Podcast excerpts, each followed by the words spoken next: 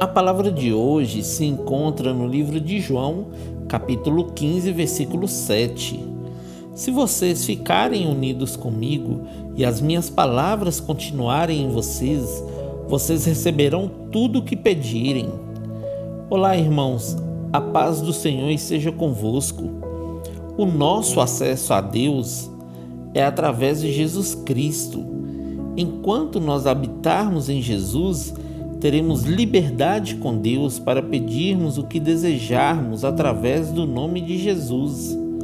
Para isso, queridos, precisamos, além de estarmos unidos com Cristo, guardarmos as palavras dele em nosso coração.